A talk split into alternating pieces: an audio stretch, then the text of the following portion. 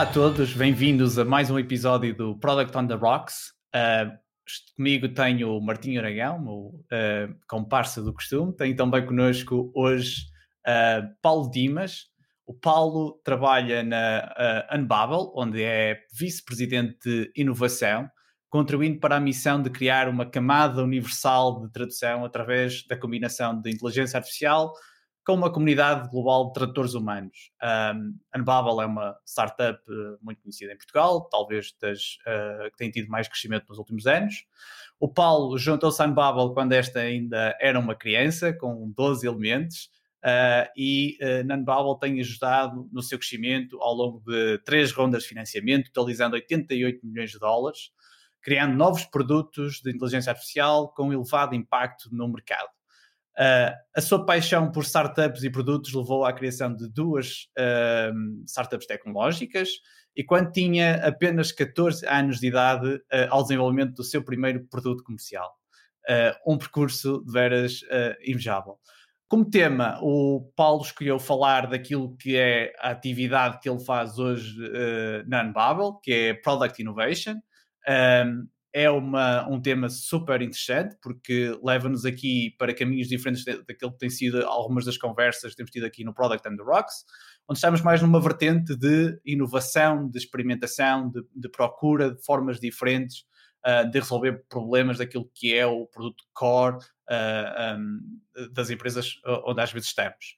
Um, portanto, uh, isto provavelmente não é um conceito que toda a gente conhece. Paulo, a primeira pergunta que eu tenho para ti, uh, e aproveitando este momento também para te agradecer por, por teres aceito este convite, é o que é que é Product Innovation? Sim, já, eh, muito obrigado pelo convite, é um, prazer estar a falar sobre, sobre este tema. Uh, portanto, respondendo à, à pergunta, uh, portanto, Product Innovation tem a ver uh, com a criação daquilo que, que, que, nós na, na, na Unbabel uh, chamamos, e que é chamado em geral para nós, uh, o the, the, Next Game Changing Product. Portanto, é no fundo é descobrir eh, aquilo que vem a seguir, é, é inventar o futuro. Um, muitas vezes de uma forma disruptiva uh, e sempre com risco. Portanto, product innovation é, é, sempre que algo que tem de ter algum risco associado. Portanto, nós costumamos dizer uh, high risk, high reward. Uh, e, e, portanto, seguindo um bocadinho os princípios de, de, de produto e de, e de, de discovery, de product discovery, nós achamos que uh, as ideias uh, devem falhar, portanto, necessariamente. E depois posso contar algumas histórias concretas de, de produtos. Uh, e, portanto, esse, esse, é o mindset: é, é, é, que 50% das ideias devem, devem falhar. E, portanto, no fundo, é criar produtos, ou ter ideias de produtos e depois criá-los. Portanto, porque nós, para os validarmos, temos de ir até uma determinada fase do produto que, que possam falhar. E, portanto, isso é o que talvez diferencie da, da, dos produtos mais, eh, enfim, eh, comuns, das equipas de produto mais comuns, que estão, como tu referias, mais numa fase de fazer evoluir o produto. Eh, nós, na, na, na equipa que eu lidero, estamos a criar um novo produto, aquele que vem a seguir, aquele que pode, de facto, ser game-changing para o crescimento da, da Unbabel.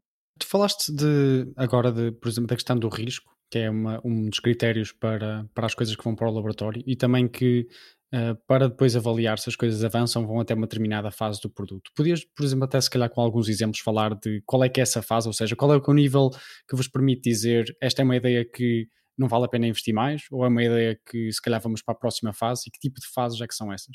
Sim, eh, é assim, portanto, nós temos uma, uma, uma metodologia uh, de, de, de, Product Discovery que, que se baseia no, nos princípios do de-risking. Então, no fundo, qualquer produto novo que surja tem riscos associados, não é? Uh, a começar pelo risco do valor do produto, uh, que normalmente é aquele que é mais ignorado e, uma das coisas que eu também gosto muito de fazer é, é, é de fazer mentoria a startups uh, e, muitas vezes as startups têm a tendência de, passar para a tecnologia antes de validar o produto do ponto de vista do seu, do seu valor. E portanto é por aí que nós começamos, é, é validar se as pessoas querem usar o produto que nós estamos a fazer, se querem pagar por ele. e portanto essa é, o, é, a, primeira, a primeira dimensão de risco que, que, atacamos. Depois a segunda é a dimensão da, da, da feasibility. Uh, portanto, se, se, no fundo se o produto é, é, é, possível de implementar, ou se aquela ideia que nós estamos a ter simplesmente é impossível do ponto de vista tecnológico. Um, eh, portanto, nós, a Unbabel é uma, uma, AI company, uma AI first company, uh, e portanto todos os nossos produtos têm sempre de ter AI como base. Achamos que isso é uma alavanca tremenda, de facto, para criar produtos disruptivos. Uh, e, portanto, mas muitas vezes a AI não consegue resolver o problema. Né? Eu posso-vos dar o exemplo de uma, de, uma das, de uma das nossas ideias meio loucas, Uh, concretas, que uh, uma ideia concreta que foi tentar criar um produto e nós chegámos a prototipá-lo e a apresentá-lo numa conferência que permite um, enviar uh, uma mensagem de voz, por exemplo, no WhatsApp, enviar uma mensagem de voz noutra língua, um, mas com o nosso estilo de fala, ok? Portanto, imaginem que vocês começam a falar japonês, uh, enviam uma mensagem em japonês para, uma, um amigo que está no Japão e, e, ele recebe essa mensagem em japonês, mas com, com o vosso voice style. isto é algo que ainda não é possível hoje em dia. Um, mas que nós testámos a, ver até onde é que era possível ir com, com modelos de inteligência artificial. Portanto, isto é a fase da, que nós chamamos de feasibility. Depois há a terceira eh, dimensão, que é a dimensão da usability. Portanto, do, isto é, no final, este produto vai ser utilizável, uh, os utilizadores vão conseguir uh, compreendê-lo, uh, e, portanto, isso é uma fase em que trabalhamos muito na, na, na prototipagem, a prototipagem rápida, portanto, começar com sketches, com, portanto, uh, para depois não ficarmos muito presos aos protótipos, uh, e portanto essa é a terceira, a terceira dimensão.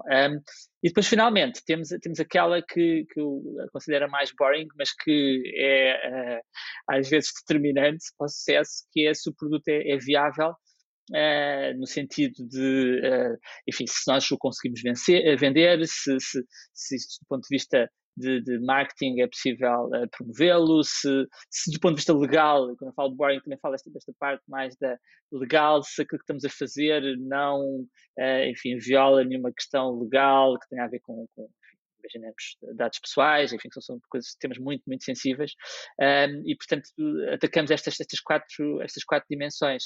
Um, portanto, como, como exemplos, como, como estavas a falar, um, é assim, por exemplo, nós, um dos produtos que nós criámos na, na Unbabel um, foi, foi, um produto, portanto, na altura, isto foi há cerca de quatro anos atrás, que quando nós começámos na, na fase de, de, de, idealizar o produto, que é um produto que permite a tradução de conversas um, chat um, em, em, near real time, portanto em tempo real, com, uh, com a qualidade uh, humana. Uh, portanto, a Unbabel começou por fazer tradução de e-mails, portanto, que é uh, ainda o, principal fatia do, do, nosso, do nosso revenue, uh, que é traduzir e-mails uh, de, de, customer service.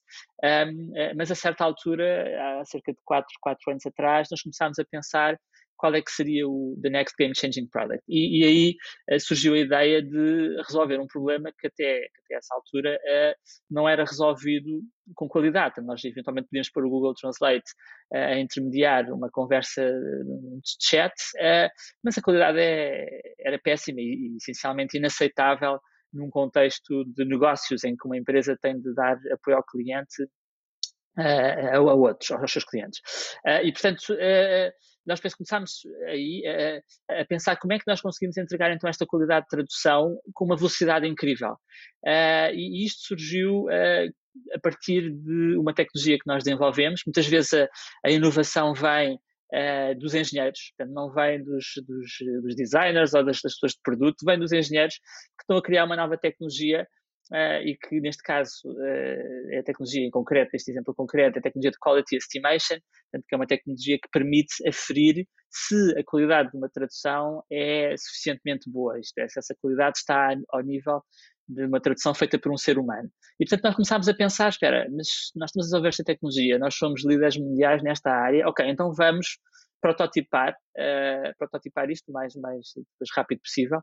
Vamos integrar esta tecnologia no ciclo de entrega da, da tradução uh, e com isso, uh, enfim, começámos a construir o produto inicialmente de uma forma extremamente incipiente, cheio de problemas de escalabilidade, mas no fundo estava lá a receita. Tanto que hoje em dia este produto, quatro anos depois, representa 30% da, da, da, revenue da, da Unbabel uh, tem tido um crescimento vertiginoso. Portanto, nós estamos neste momento com mais de 300 mil conversas uh, de chat a, a, serem por mês, uh, a serem servidos pela Unbevel, bem, bem mais de 300 mil agora, 300 mil era em agosto, e, e, portanto, enfim, é um exemplo do, de um produto que surgiu com base numa tecnologia em que nós estávamos a fazer investigação na altura e que nós vemos, ok, se nós pegarmos esta tecnologia, juntarmos isto com a tradução automática, então vamos conseguir resolver este problema que, hoje em dia é 30% do nosso negócio. Uma das coisas que eu tenho bastante curiosidade é, e assumo que um dos grandes sucessos de uma equipa de, de, de um laboratório de, de, de, inovação tem a ver precisamente com os recursos humanos, com as pessoas que estão lá. Um, por dois lados, qual é que é o setup habitual e também que tipo de pessoas é que fazem mais sentido num laboratório de inovação? Se há algum tipo de pessoas ou se qualquer pessoa, uh, facilmente uma equipa, encaixa neste padrão de inovação? Uh, sim, é, é, isso é uma questão super interessante. Uh, e, e, e, para mim é, é, o mais importante, são as pessoas. São as pessoas que formam a equipa, quer dizer, quer seja numa equipa de inovação, quer seja numa, numa equipa de produto, mas de facto são as pessoas. E de facto os perfis são, são, são diferentes. Uh, e que tem muito a ver com as duas principais, digamos, tracks de, de, produto, no fundo, que, que a nível de gestão de produto moderna se fala, que é discovery e uh, delivery, ok? e portanto, nós quando estamos a pensar em, em pessoas para uma equipa de, de inovação, temos que estar a pensar essencialmente em pessoas que têm um mindset de discovery, que queiram, uh, enfim, trabalhar em algo uh, incerto uh, e não pessoas que tenham essencialmente um mindset de delivery. isso existe muito e muitas vezes até do ponto de vista de dinâmica de equipas gera alguma tensão porque há os engenheiros que estão muito preocupados com, por exemplo, com a test coverage, com, uh, com a parte de, das especificações, com a segurança, com a escalabilidade, com, com todas essas preocupações, e legitimamente, e, e, e são fundamentais uh, numa fase mais avançada, mais, mais madura do, do produto, uh, mas que no início, digamos, poderão criar fricção na, na, neste processo de, de, inovação. E nós próprios na, na Unbabel sentimos isso a certa altura e, e portanto, no fundo, foi, foi, muito por isso que uh, nós decidimos criar uma equipa, que é a equipa de Unbabel Labs, um, ehm, onde, uh, que é integrada uh, por exatamente o mesmo tipo de, de mix de uma equipa de produto, uh, normal. Uh, isto é, nós temos uma pessoa de produto, temos um designer, temos developers, uh, temos, enfim, todas as funções de uma equipa de produto, mas com uh, este mindset, com este mindset essencialmente de, de discovery. Uh, e também com, com, com, com um aspecto uh, que, que, que, torna, eu acho, mas até agora não, não, não vi nada sobre isso não, em, em, tudo aquilo que já li até hoje, algo também de, de que, que, é, que nós achamos que é um pouco único no nosso modelo de inovação, que é com um espírito de uh, um dia, quando o, nós atingimos uh, uma fase de validação do produto, de essas próprias pessoas saírem da equipa de, de, de inovação, do, de, da equipa Unbearable Labs, e uh, poderem criar depois a equipa de produto a partir daí. Portanto, são pessoas que, no fundo, nós costumamos dizer que a uh, Endeavor Labs é uma meta product team, portanto é uma, é uma equipa de produto que cria equipas de produto. Uh, e portanto as pessoas que estão na, na, na, equipa têm, têm esse mindset no sentido que passado um ano, passado dois anos, uh, estarão, uh, no fundo, a criar a sua própria equipa. Portanto, é uma espécie de, enfim, se quiseres pensar no, no, mundo das startups, é um bocadinho de spin-offs, não é? Fazemos spin-offs da, da, da, nossa própria equipa. E, portanto, no fundo, uh, muitas das pessoas da, da equipa uh, são, e eu já senti isso em vários das pessoas que se juntaram, uh, são às vezes, enfim, startup founders que, que gostavam de, ou, ou, que até já tiveram experiências de criar a sua startup uh, e que depois, enfim, uh, e acontece com todos e também aconteceu comigo, de terem falhado, e, e, mas têm esse espírito, continuam com esse espírito de, de, de no fundo, de, de, criar algo novo, algo com risco, um, e, e, que lidam muito bem com, com a incerteza. Tu tens pessoas a chegarem até a Unbubble uh, porque querem trabalhar contigo na, na Unbubble Labs? Ah, sim, claro, claro. Uh, assim, uh, há um perfil que é muito atraído pelo pitch de, de, de Labs. Uh, portanto, e esse é o que nos, é o que de facto nos, nos interessa mais. Portanto, nós fazemos, nós temos um processo de, de, de seleção que, que, passa muito por exatamente encontrar um, um culture fit uh, com, com, com, aquilo que nós temos na equipa. No fundo, a equipa de Unbabel Labs tem uma espécie de subcultura da, da, cultura da Unbabel em geral. Eh, é uma subcultura que nós definimos com base em, em, três princípios e portanto as pessoas que uh, e portanto que nós fizemos questão até a certa altura não temos isso online, mas a certa altura até pusemos isso na nossa página de, de hiring uh, para precisamente atrair as pessoas certas. e esses três princípios são, para, para terem uma ideia, uh, são, o primeiro é um, first principles, é, são pessoas que uh, não é por lhes dizerem que isso já foi tentado e não foi conseguido que vão desistir da ideia. Portanto, nós chamamos reasoning by first principles. Uh, a segunda é, o segundo mindset é o que nós chamamos o fast experimentation. Uh, e, uh, e aí, uh, nós somos muito. Portanto, uma das nossas pessoas inspiradoras, que vocês vão se rir, é o Galileu Galilei, que, não sei se sabem, mas na história da ciência mudou radicalmente o processo de, de, de científico, não é? Uh, baseando-se nos factos, baseando-se na, na, na, realidade e baseando-se na experimentação. Uh, e, portanto, um, no fundo, esse é um dos nossos princípios, é fast experimentation, é, é, é testar baseado, de forma baseada na, nos factos. E depois o terceiro princípio é aquele que às vezes é mais inconveniente, uh, mesmo numa organização como a, como a super ágil e, e, super inovadora em geral, portanto a inovação está, no nosso DNA, um, ehm, que é uh, Rebel Mentality. Uh, que é, portanto, as pessoas têm de ter um espírito rebelde, têm de ter um espírito de, muitas vezes, deixar os, as pessoas de engenharia incómodas. e, e, isso, claro que às vezes tem os seus dissabores. Uh, eu já tive alguns problemas com os nossos VPs of Engineering no passado, Uh, mas mas é, isso é, às vezes é fundamental, porque uh, não hoje em dia, hoje em dia temos uma of Engineering super aberta à experimentação um, e, e, pronto, mas uh, felizmente ele em inglês também não está a ouvir isto para te dizer o que quisesse. mas sim, mas é, é esse espírito rebelde de fazer coisas que às vezes somos proibidos de fazer uh, e as pessoas têm de ter esse espírito, têm, têm, de vir com essa, com essa, com essa vontade. Muito bem. Eu, eu sinto que há, há, muitos estigmas, por vezes, à volta de, destes laboratórios de inovação. Acho que existem muitos maus exemplos. Um, tens os, os velhos um, departamentos de RD que muitas vezes eram servidores de, de, dinheiro dentro das organizações e não viam propriamente nada de útil a sair de lá. Uh, porque eventualmente essa passagem do testemunho de, desde a experimentação até uh, fazer spin-offs de equipas e, e executar no, no, no, no, main product ou na, na, na, main team acabava por falhar.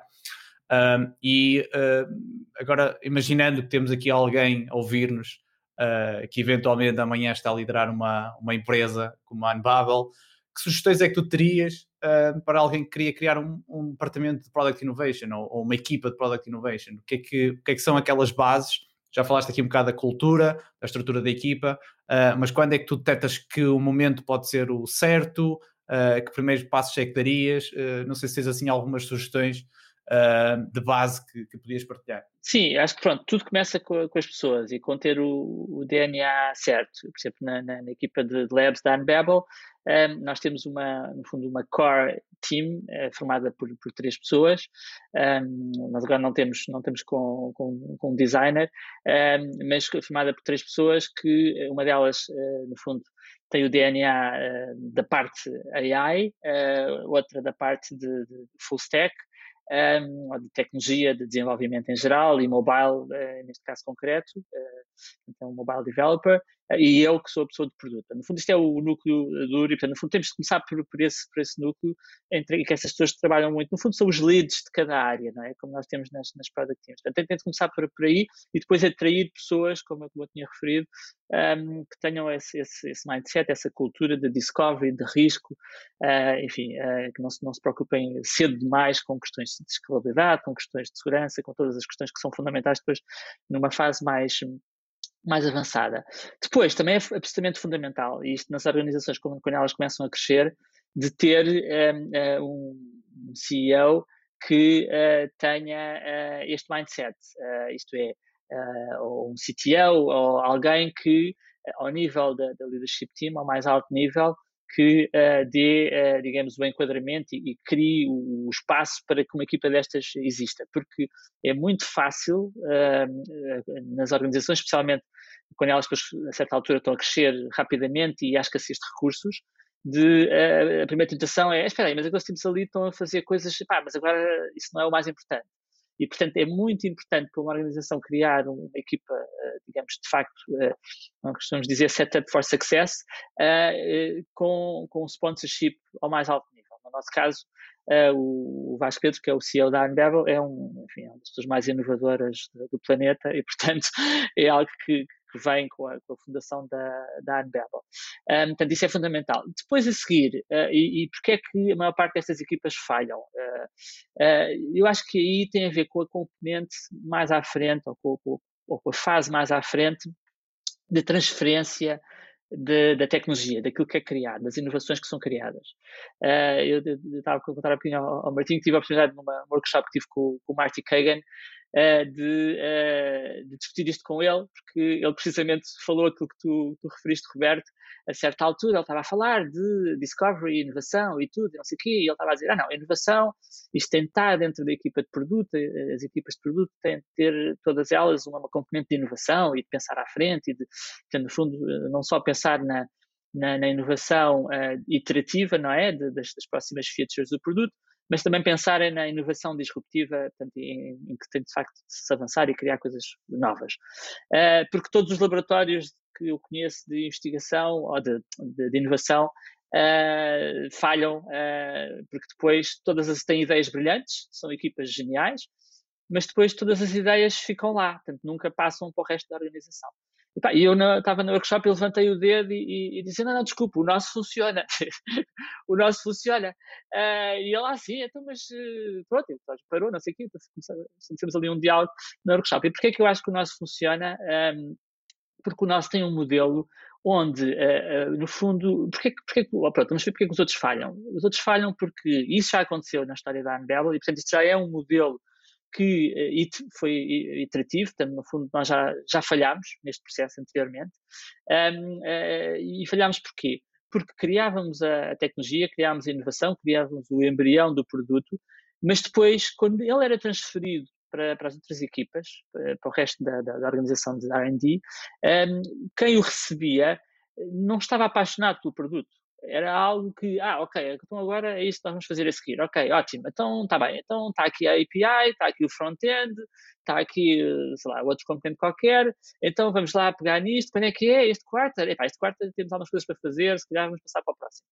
Uh, ao passo que, no modelo que nós temos na Unbabel, que temos vindo a desenvolver, as, uh, os developers que estão apaixonados pelo produto saem da equipa com a ideia, com o produto e com aquilo que foi desenvolvido. Uh, e, e, acreditem, uh, nós fizemos isso uh, num, num, produto que desenvolvemos na, na, área do vídeo, de legendagem de, de vídeo, e, e, fizemos isso pela primeira vez com esse, com esse produto. E digo-vos, a equipa de vídeo que foi criada, foi uma, uma, nova equipa de produto dentro da Unbabel, era das equipas, neste momento não existe, nós até tivemos de reprioritizar, mas a equipa durante dois anos esteve a trabalhar uh, com uma cultura absolutamente incrível, levou o produto a, a níveis espetaculares, a nível de, de, de, resultados e de velocidade de execução, porque de facto, uh, digamos, as pessoas que o criaram foram com ele. Uh, e isso é algo que no início nos, nos custava bastante, eh, até porque, pronto, no fundo, é, quando pessoas saem de equipas é sempre algo que, custa às pessoas que ficam e é, as pessoas que saíram não, que eles estavam super entusiasmados, e, mas, mas foi isso que, que, fez com que o produto vingasse e, portanto, uh, este modelo, uh, enfim, que eu saiba não, não é muito referido, nunca, nunca vi isto em, em lado nenhum, mas que eu acho que é, é, é a receita secreta para que este modelo de inovação funcione. Claro que existem outros modelos de inovação que funcionam. Por exemplo, a Google tem recursos ilimitados e eles podem criar equipas de produto quando lhes apetece, não é? E, portanto, as equipas podem falhar à vontade porque não há nenhuma limitação. Portanto, esse é um modelo que também funciona do ponto de vista da inovação. Tu trouxeste-nos um, um whisky, como trouxeste-nos, é, tu estás a ver um whisky que é diferente do nosso, contudo, eh, estás a ver connosco. Uh, se pudesses falar qual, é que é e se existir alguma história por trás do mesmo, não precisa existir, mas nós vimos um, início complicado para o encontrar. Sim, uh, assim, eu estou a ver um Glen Fiddick, que é um whisky que eu gosto imenso, e portanto, quem me ofereceu este, este whisky sabia que eu, que eu gosto imenso dele. Uh, no entanto, ele tem estado fechado há, desde que me ofereceram para há três anos. ainda foi na, na casa onde eu morava antes. e a, a pretexto aqui da nossa conversa, fui buscá-lo aqui à dispensa e, portanto, estou a bebê-lo, enfim, portanto, já três anos mais velho, portanto, isto é um whisky de 12 anos, portanto, três anos mais velho, abriu aqui para, pronto, a pretexto da nossa conversa. Portanto, e, estava a saber muito bem, porque já não, já não, já não bebia um grande Phoenix já há bastante tempo. Excelente, não consigo imaginar uma melhor razão para abrir uma garrafa do whisky do que gravar este podcast. Exatamente.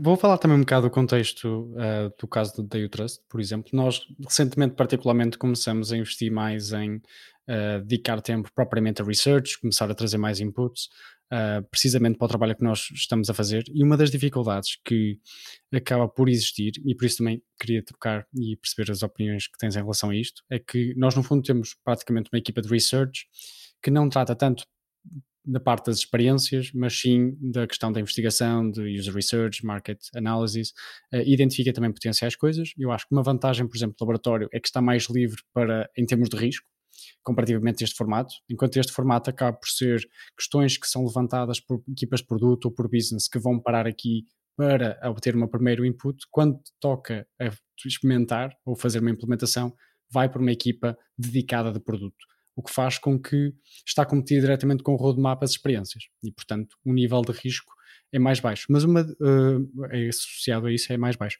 Mas uma das coisas que tenho dúvida é que como é que funciona, por exemplo, na componente user research, ou seja, se as equipas de produto normais no contexto da Unbubble uh, são alimentadas na mesma pela questão de entrevistas e fazem entrevistas na mesma, ou há uma clara separação entre a delivery das equipas de produto do roadmap normal e de tudo que seja discovery ou investigação, research, é feito só pela parte do laboratório. Ou seja, como é que é isto alimentado e como é que os assuntos vão parar ao laboratório? Uh, não, não, é assim, todas as equipas de produto da Unbabel têm uh, as duas tracks uh, de Discovery e Delivery, ok? Portanto, todas fazem Discovery e todas fazem, fazem Delivery. Agora, estão a fazer isso é já alinhadas num roadmap de um produto existente. E, portanto, essa discovery está sempre uh, muito baseada no, no, roadmap do produto. Portanto, no fundo, é algo iterativo e, eventualmente, podemos dar alguns saltos maiores, mas, mas está muito alinhado com uh, cobrir uh, um, conjunto de jobs to be done que, que estão definidos à partida, não é? Um, Pronto, uh, e, e, portanto, mas todas fazem, todas fazem discovery. O que acontece na equipa de, de, de labs é que esta discovery é feita em, em, coisas completamente novas, não é? Uh, em, coisas que eventualmente até são impossíveis de, depois de, de, de concretizar. e portanto há esse fator de risco, como tu referias, que é o que diferencia. digamos que quando nós não estamos numa equipa de produto mais, mais tradicional, digamos o risco é, é relativo, até porque nós temos sempre de priorizar em função das entrevistas que são feitas com, com clientes. Um, portanto, na, na, equipa de Labs, um, nós também temos uma das coisas que fazemos, do ponto de vista da, da, da nossa metodologia, um, uh, eh, que é complementar à questão do de-risking, é aquilo que nós chamamos dos Discovery Programs, uh, em que, uh, portanto, que nos outros, nas equipas de produto em geral, não, isso não é aplicado. Portanto, há aqui uma diferença em termos de método, que é a aplicação destes Discovery Programs. E o que é que são Discovery Programs? São, são como, como o nome diz, são, é, um, é um programa no sentido em que tem um conjunto de etapas, onde nós começamos por uh, identificar uh, os primeiros reference customers. São, são clientes potenciais do produto com os quais nós vamos depois fazer as entrevistas, o de-risking do produto. Então, no fundo, nós tentamos trabalhar com 4 a 5 uh, eh, clientes que vão ser, no fundo, as cobaias, não é? Onde nós vamos pela primeira vez pôr o primeiro protótipo que não vai funcionar, que vai dar imensas chatices, mas também são clientes, um, e por exemplo, posso contar concretamente um, um caso que deu depois origem a um, a um dos nossos, uh, das nossas integrações, que não é uma integração, é uma aplicação, uh, mas para este caso, explicar um bocadinho só como é, como é que a Andebel funciona um, em relação a como é que a tradução é, é entregue. Então, só fazendo, fazendo um parênteses para isso, uh, portanto, a Andebel funciona uh, acrescentando um layer de tradução um, a, a, produtos como o Zendesk, como uh, o Salesforce, portanto, no fundo, para tornar a, a, tradução praticamente invisível. Portanto, aquilo é algo que é acrescentado a, a produtos que já existem, no fundo como uma integração, e, e portanto e, a tradução fica eh, seamless nesse, nesse contexto.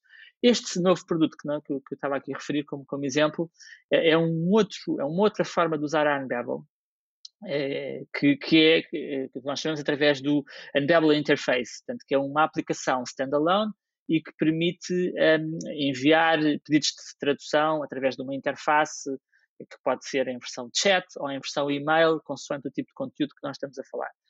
Uh, isto, que neste momento isto é usado uh, por, enfim, 30% dos, dos, no, dos nossos uh, top 10 customers, mas que nasceu também na equipa de, de Labs, este, esta, esta, forma de usar a Unbabel. e eu lembro-me do primeiro protótipo que nós fizemos, que foi feito para Under Armour, e, e, lembro perfeitamente do momento em que lhes fui fazer a demonstração do, do, daquilo que nós tínhamos, que era uma página HTML super manhosa, uma coisa que um bocadinho, uh, digamos, que nos deixava todos envergonhados, um, e, mas que eles, uh, como eram a pessoa da Under Armour, é uma pessoa tão simpática, tão afável, tão apaixonada pela Unbabel, que disse, não, ok, isto está assim, mas vai-me ajudar imenso a comunicar com o meu parceiro japonês, porque uh, eu tenho uma dificuldade enorme, vou recebendo e-mails dele em japonês, ele não fala inglês, então eu vou usar isto aqui como uma espécie de um pasteboard para, para, fazer, para fazer os pedidos de tradução. Uh, e pronto, hoje em dia 30% dos, dos nossos uh, maiores clientes usam este, este produto que nasceu desta maneira muito, enfim, muito incipiente. e portanto, mas aí, mas, ah, mas isso era para também tocar um ponto importante, que é estes reference customers devem ser depois um, eh, possíveis de referir como uh, clientes que usam o, o nosso produto, uh, para depois atrair novos clientes. Uh, e, portanto, enfim, isto, isto, é algo que, quando é um produto já existente, não há esta fase, não é? Não há esta fase de, de encontrar os, os reference customers. Sim, ou seja, permite, no fundo, esta liberdade para explorar essas coisas com esse risco diferente. Exatamente. E depois vocês podem perguntar, então, mas o que é que estes tipos ganham com isto? Bom, uh, ganham early access, portanto, era uma das questões que nós tínhamos no início, mas eles vão ter de gastar tempo connosco, vão passar por frustrações porque o produto não vai funcionar bem, uh, até corremos o risco das traduções não serem boas e de criar uma má imagem da Andela, portanto, há aqui uma série de fatores uh, que, que, depois, às vezes, funcionam como um, fricção uh, nestes processos uh, e a última coisa que nós queremos é fricção porque velocidade neste, neste meio é, é tudo uh, mas pronto este lá está, são clientes que são muito receptivos ao erro, à falha e que querem ter acesso àquilo que há de novo, não é? Porque isso também é uma coisa interessante, não é? Que há, há perfis de clientes muito, muito diferentes, não é? Há aqueles que querem de facto experimentar aquilo que há de mais recente e depois há aqueles mais conservadores que uh, o que querem é, enfim, estabilidade e quando, só quando as coisas estão muito uh, sólidas é que, é, que querem, é que querem usar, não é? Portanto, há, há aquele modelo, não sei se vocês conhecem, do Crossing the Chasm, não é? Do, uh, em que, exatamente, nós temos os innovators, que são aqueles com quem nós temos de trabalhar no início, porque esses são os que estão mais receptivos a, a experimentar a tecnologia mais enfim, arriscada.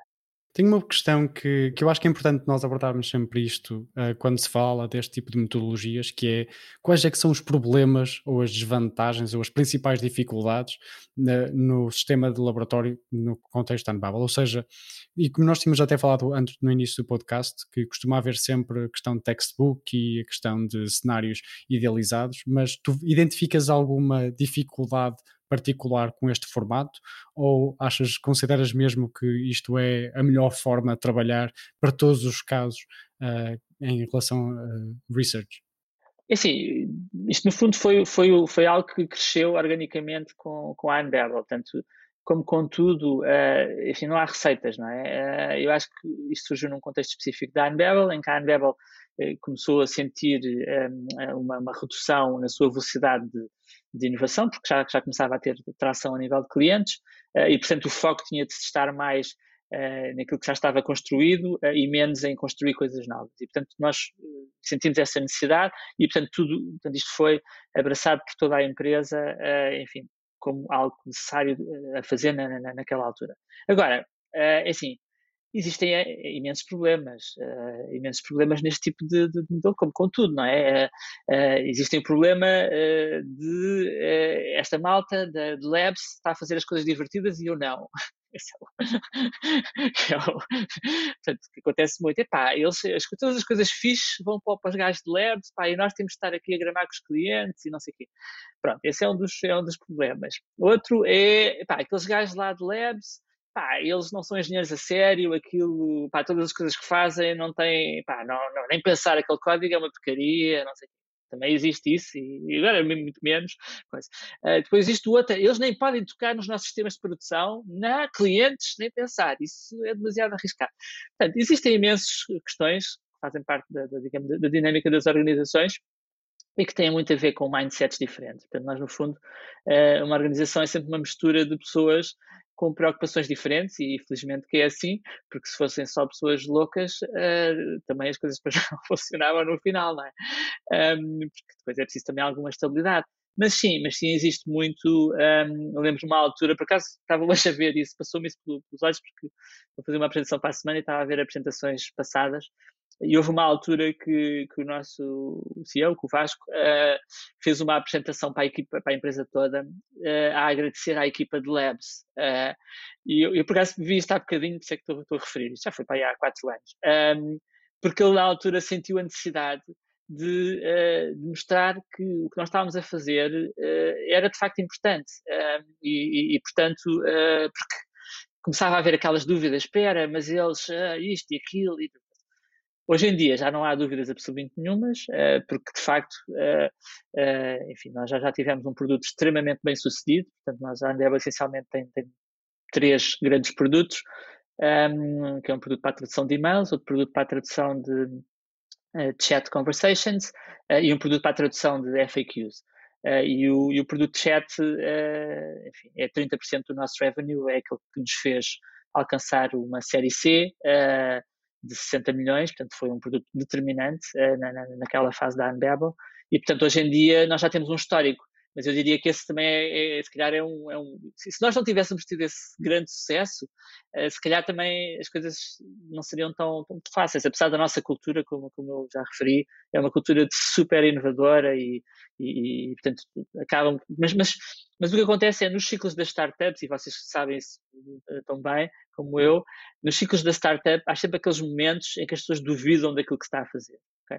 Uh, e, e, a Anbel já teve momentos, uh, lembro precisamente quando nós estávamos para levantar a série A, Uh, em que tínhamos essencialmente dinheiro no banco, ou uh, quando fechámos o contrato, tínhamos dinheiro no banco para um mês de salários, não é? Uh, portanto, uh, e quando chegam esses momentos da vida de uma startup, uh, enfim, estas equipas são vistas como um luxo e às vezes não é tão, tão fácil como, como estamos numa, quando, quando, estamos numa fase mais próspera. Vamos aqui um, mudar um bocadinho o, o curso da nossa conversa. Um, porque a tua vida não foi só product innovation. eu tinha algum interesse em, em perceber como é que foi essa transição uh, entre uh, criar as duas startups, uh, ser CEO e, e, fundador, e depois essa transição para produto, em que passas para Unbubble e ficas como Head of Product e mais tarde um, Head of Innovation Labs. Como é que isso, como é que isso decorreu? Sim, é assim, eu tenho estado sempre, sempre envolvido Uh, e é um bocado, não sei se eras tu, se era o Martin que estava a referir, comecei com 14 anos a criar o meu primeiro produto, é uma coisa que já, já vem dos meus genes, provavelmente, não sei, mas tenho ser muito ligado a isso. Uh, e, e, a certa altura, um, uh, ah, tive na, na, sempre numa fase muito inicial de, de, de startups, tive, tive em, antes de criar duas, uh, tive envolvido em, em, em duas outras startups, é uma delas acabou por crescer bastante, uh, e ainda antes disso estive envolvido na criação da, da Junitec, que é uma associação de estudantes do, do, do, técnico, cujo objetivo é criar mesmo startups. Portanto, toda a minha vida tem, tem, tem estado ligada à, à criação de startups e, na altura, quando estava na, na Junitec, no princípio da década de 90, portanto, vão ver já há quantos anos isto foi, tivemos uma, uma exit, foi das primeiras exits cá em Portugal, o que foi uma coisa fantástica. Um, pronto, tenho estado sempre ligado a isso. Uh, o que aconteceu a certa altura foi que, um, uh, isto especialmente com a, com a, minha segunda startup, a primeira ainda existe, uh, felizmente, e, e, e, é uma startup que se transformou numa lifestyle company, portanto, empregam um número pequeno de pessoas, mas que fazem aquilo que gostam, portanto, já existe há sei lá, sei lá, 15 anos, meu sócio se estiver a ouvir vai, vai, vai ficar envergonhado a não saber, mas 15 anos já é o tempo suficiente para, para me esquecer exatamente da data. Uh, e, e, pronto, e continua e, e, que, que, desenvolveu uma plataforma de gestão de conteúdos para, para a mídia, que, é que está por trás de sites como o Diário Notícias, uh, o Jogo, uh, enfim, enfim, uma série de, de, de a TSF, enfim, o Jornal, o Jornal Notícias, etc. Uh, e, que, que se prestou o Expresso, o Jornal Expresso, durante bastante tempo. Isso foi a minha primeira startup.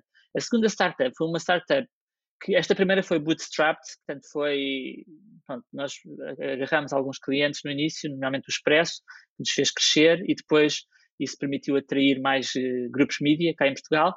Um, também não há muitos, portanto, a certa altura tínhamos três grupos mídia a trabalharem connosco uh, e, e, pronto. e eu, eu, a certa altura nesse, comecei a ficar aborrecido porque aquilo começava a ser, eh, enfim, ter de aturar os clientes, eh, nós não conseguimos criar um produto, na altura eu também não tinha um mindset muito de produtização, era mais uma, digamos, uma plataforma com serviços por cima, e pensei então voltar ao técnico para, de facto, criar uma startup de risco mesmo, no fundo, seguir o guião todo de levantar capital de risco, pegar numa ideia digamos, antes do tempo de, e, um, e, pronto, no fundo, antecipar um pouco o futuro.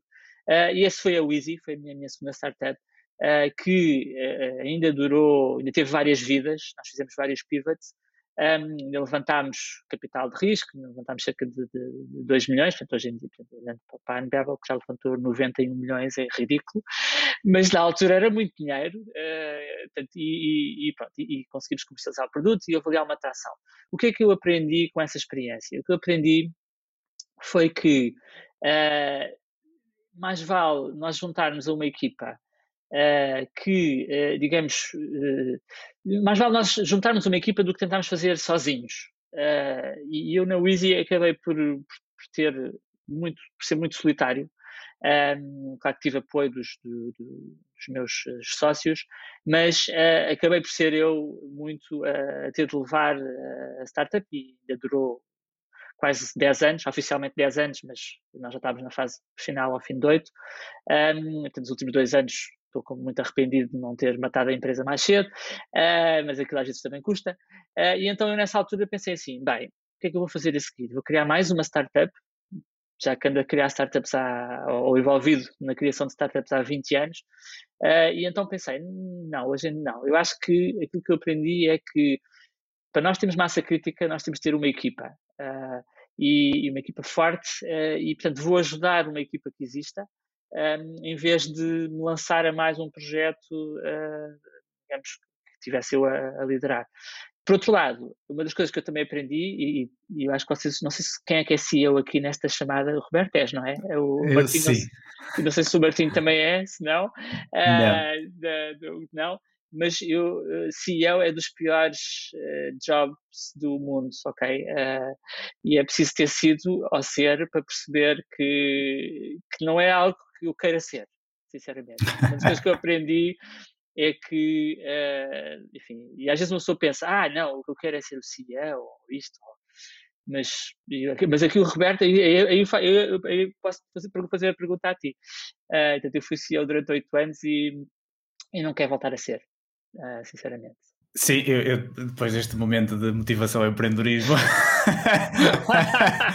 Uh, não, eu, eu, eu, percebo perfeitamente aquilo que estás a dizer e, e um, acho que toda a gente que, que, que, nos possa estar a ouvir que já tenha passado por, esta, por este papel, uh, seres a pessoa que tem que carregar o carro uh, e, e, ser o líder e estar lá à frente para, para tudo que, que, que, chega até nós é, é complicado. E acima de tudo, uh, em fases da vida nós podemos querer estar mais orientados ao crescimento e à aprendizagem e, e, e por vezes, uh, e ajudar outros a criar equipas, como tu fizeste aqui com a Unbubble, uh, e por vezes isso é uma rota brutal e que, e que, faz todo sentido seguir. Pessoalmente, mesmo como CEO da Savvisual, tenho tido a oportunidade de ser Head of Product em, em vários projetos ao, ao, longo do tempo. Um, e é, é, um, é um job role completamente diferente e a carga é completamente diferente. Mas, mas isso leva-me até uma, a uma, a uma questão que eu gostava de, de te fazer, que é muitas vezes uh, os Head of Products ou CPOs são referidos como o CEO do produto. Um, e gostava de perceber a tua perspectiva sobre isso. O que é que tu pensas disso? Eu tenho a minha própria opinião, uh, até acho que já partilhei aqui neste podcast, em, episódios anteriores, mas gostava de, de, de ouvir a tua opinião sobre isso o Product Manager como CEO do produto. É assim, é, pronto, isso é, é, uma. Há aquele famoso uh, artigo do, uh, do Ben Horowitz. Uh, em que ele escreve isso, não é? Já, que já tem para uns 10 anos. Exatamente. e, assim, a questão é, ele não tem o poder para ser o CEO do produto. e, portanto, nós temos de aceitar isso. como Product Managers, nós temos de aceitar isso. Uh, e por outro lado, uh, e, e se é algo que eu aprendi que é valioso, mas que às vezes é difícil de aceitar nas organizações, e mesmo na Unbevel nós temos evoluído muito nessa área, um, ehm, uma equipa de produto uh, não tem um único líder, tem pelo menos dois ou três líderes. Okay? Um, portanto, tem de haver uma divisão de responsabilidades entre cada um deles para haver um equilíbrio que é fundamental para o produto existir. Portanto, pensar que o Product Manager é o CEO seria desvirtuar este, este, este princípio, um, que, que, eu acho que é fundamental, que é, uh, por exemplo, eu estou agora eu estou a trabalhar no, no, novo produto da Unbabel, que já foi lançado, que é o Unbabel Portal. Eu trabalho diariamente, falo continuamente com o nosso, com o nosso tech lead, uh, que é, uh, e, portanto, é deste duo que eu acho que está a surgir um produto incrível. Quer dizer, longe não, não, é, não é de mim, é, é, é das nossas conversas, é, das nossas interações, que, é, que, nós estamos a criar uma experiência fantástica ehm, eh, e, portanto, portanto, no fundo, é uma forma de, de, de, dar espaço às pessoas que sabem melhor da sua área. E, e, às vezes, quando nós temos alguém e nós já tivemos isso na Unbevel, nós já tivemos um modelo de team leads em que havia uma pessoa que liderava a equipa Uh, e ainda há uh, algumas opiniões que, que, que, olham para, nesse sentido como não, as equipas só funcionam se houver um, um lead.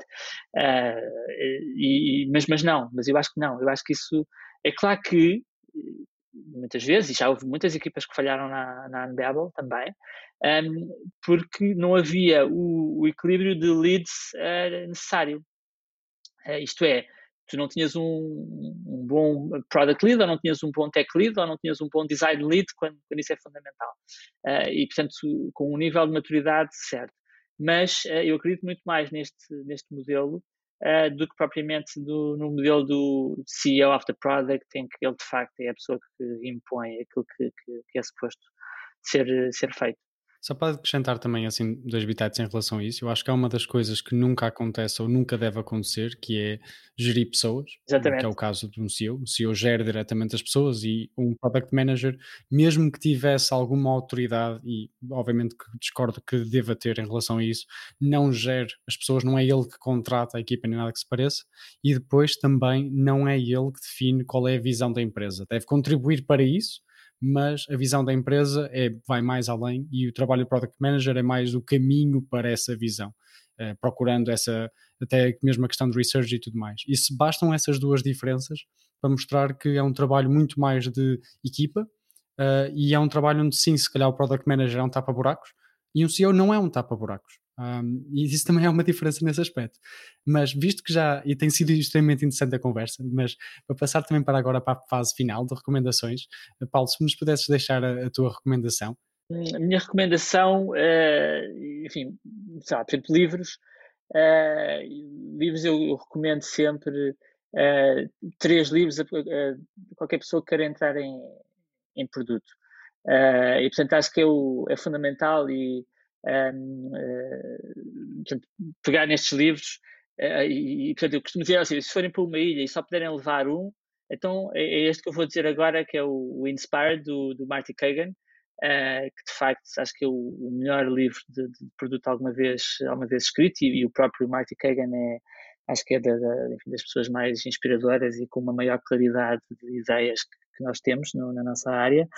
Uh, depois o, o, segundo livro um, é o Measure What, What Matters, uh, que, está por trás de, acho que um dos, dos, dos, dos instrumentos que, que, permitiram à Unbabel chegar onde chegou hoje, que é o, que é o princípio dos OKRs. Uh, portanto, nós não conseguiríamos, uh, enfim, ter passado da primeira série a uh, se não tivéssemos, se não usássemos os OKRs. Ainda hoje são absolutamente centrais em tudo aquilo que nós, nós fazemos. Nós fazemos quarterly OKRs e o Measure What Matters é um livro fantástico sobre isso, com imensas histórias concretas de como os OKRs foram, foram aplicados. Uh, pelos escrito pelo, pelo John Doerr, e, e, e finalmente uh, um terceiro livro, um, ehm, que é o Competing Against Luck, um, ehm, do, do Clayton Christensen, que, um, ehm, que enfim, que tem a ver com, pronto, e este é um bocadinho puxando a, brasa à minha sardinha, que tem a ver com a, com a questão da inovação, não é? Uh, e a inovação parte sempre uh, do, do princípio de entender o, o job to be done do, do cliente uh, e ao, ao, nível do contexto em que, em, em que, esse job é para ser executado, ao, ao, nível da, da, da, de todas as dimensões que existem na, na inovação, não é só a dimensão tecnológica, mas a dimensão social, uh, digamos, todas as dimensões de contexto de ambiente que são, que são fundamentais. Portanto, digamos, eu recomendaria estes, eh, estes três livros como, digamos, os livros fundamentais. Uh, se não tiverem tempo para ler mais nada, pelo menos uh, comecem pelo do Marty Kagan, pelo, pelo Inspired, e, e depois acabam, acabem no, no livro do, do Clayton Christensen, que entretanto faleceu, mas que, digamos, é daquelas pessoas que, que pensou uh, mais em profundidade toda a questão da inovação, quer dizer, o, o Innovator's Dilemma, não é? Portanto, o, o, paradoxo da inovação, portanto, todas aquelas, todos aqueles princípios que, que, pronto, que são falados há muitos anos e que ele escreveu sobre isso da, da, da melhor forma possível. Uh, já agora, não sei se já tiveste a oportunidade de ler o novo livro de Marty Kagan, o Empowered. Ainda não, o Empowered ainda não. A Malta na Unbabel que já tem isso, Uh, até tinha uma versão, acho que ainda quase manuscrita, que eu ainda não percebo bem como é que eles arranjaram, porque ainda não li, ainda não li, estou super curioso para ler, acho que tem muito a ver com, com equipas, uh, e, e, portanto estou super curioso. O, pronto, o Inspired tem cá em casa três cópias, uma delas autografada por ele, literalmente, e que, está literalmente por cima do, da, da minha cama, tenho uma prateleira Portanto, eu durmo por baixo do Inspired, uh, porque pronto, também acabei por conhecê-lo né, nessa, nessa workshop e tenho seguido tudo aquilo que ele tem escrito e, e de facto é uma pessoa super inspiradora. Uh, ele teve, pronto, uh, e, e, tem influenciado muito a Unbabel.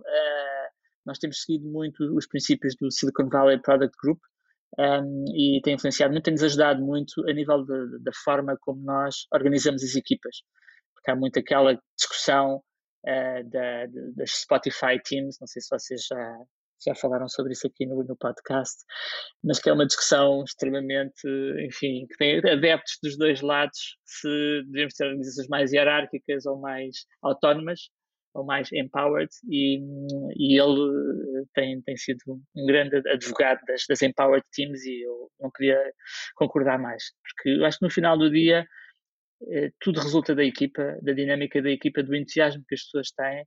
E, portanto, as coisas mais incríveis é quando eu vejo pessoas, não muito mais novas que eu, na parte das vezes, a fazerem aquilo que adoram e a surpreenderem no dia a dia, que é assim uma coisa incrível. Eles é que têm a iniciativa. Pronto, e com isto, um, ehm, tenho só a agradecer imenso, Paulo, pelo todo o teu input, toda, tudo o que tu trouxeste aqui, esta conversa que de facto uh, a parte de Product Innovation, apesar de ser uma das coisas mais importantes, acaba por ser algo que muitas vezes fica para segundo plano e o caso de sucesso que tu trazes através do laboratório no contexto Unbubble e com muitos exemplos práticos foi extremamente útil e espero que tenha sido muito útil também para todos os que nos estão a ouvir. Um, e com isto, uh, obrigado a todos uh, e até à próxima. Obrigado. Muito obrigado, Paulo.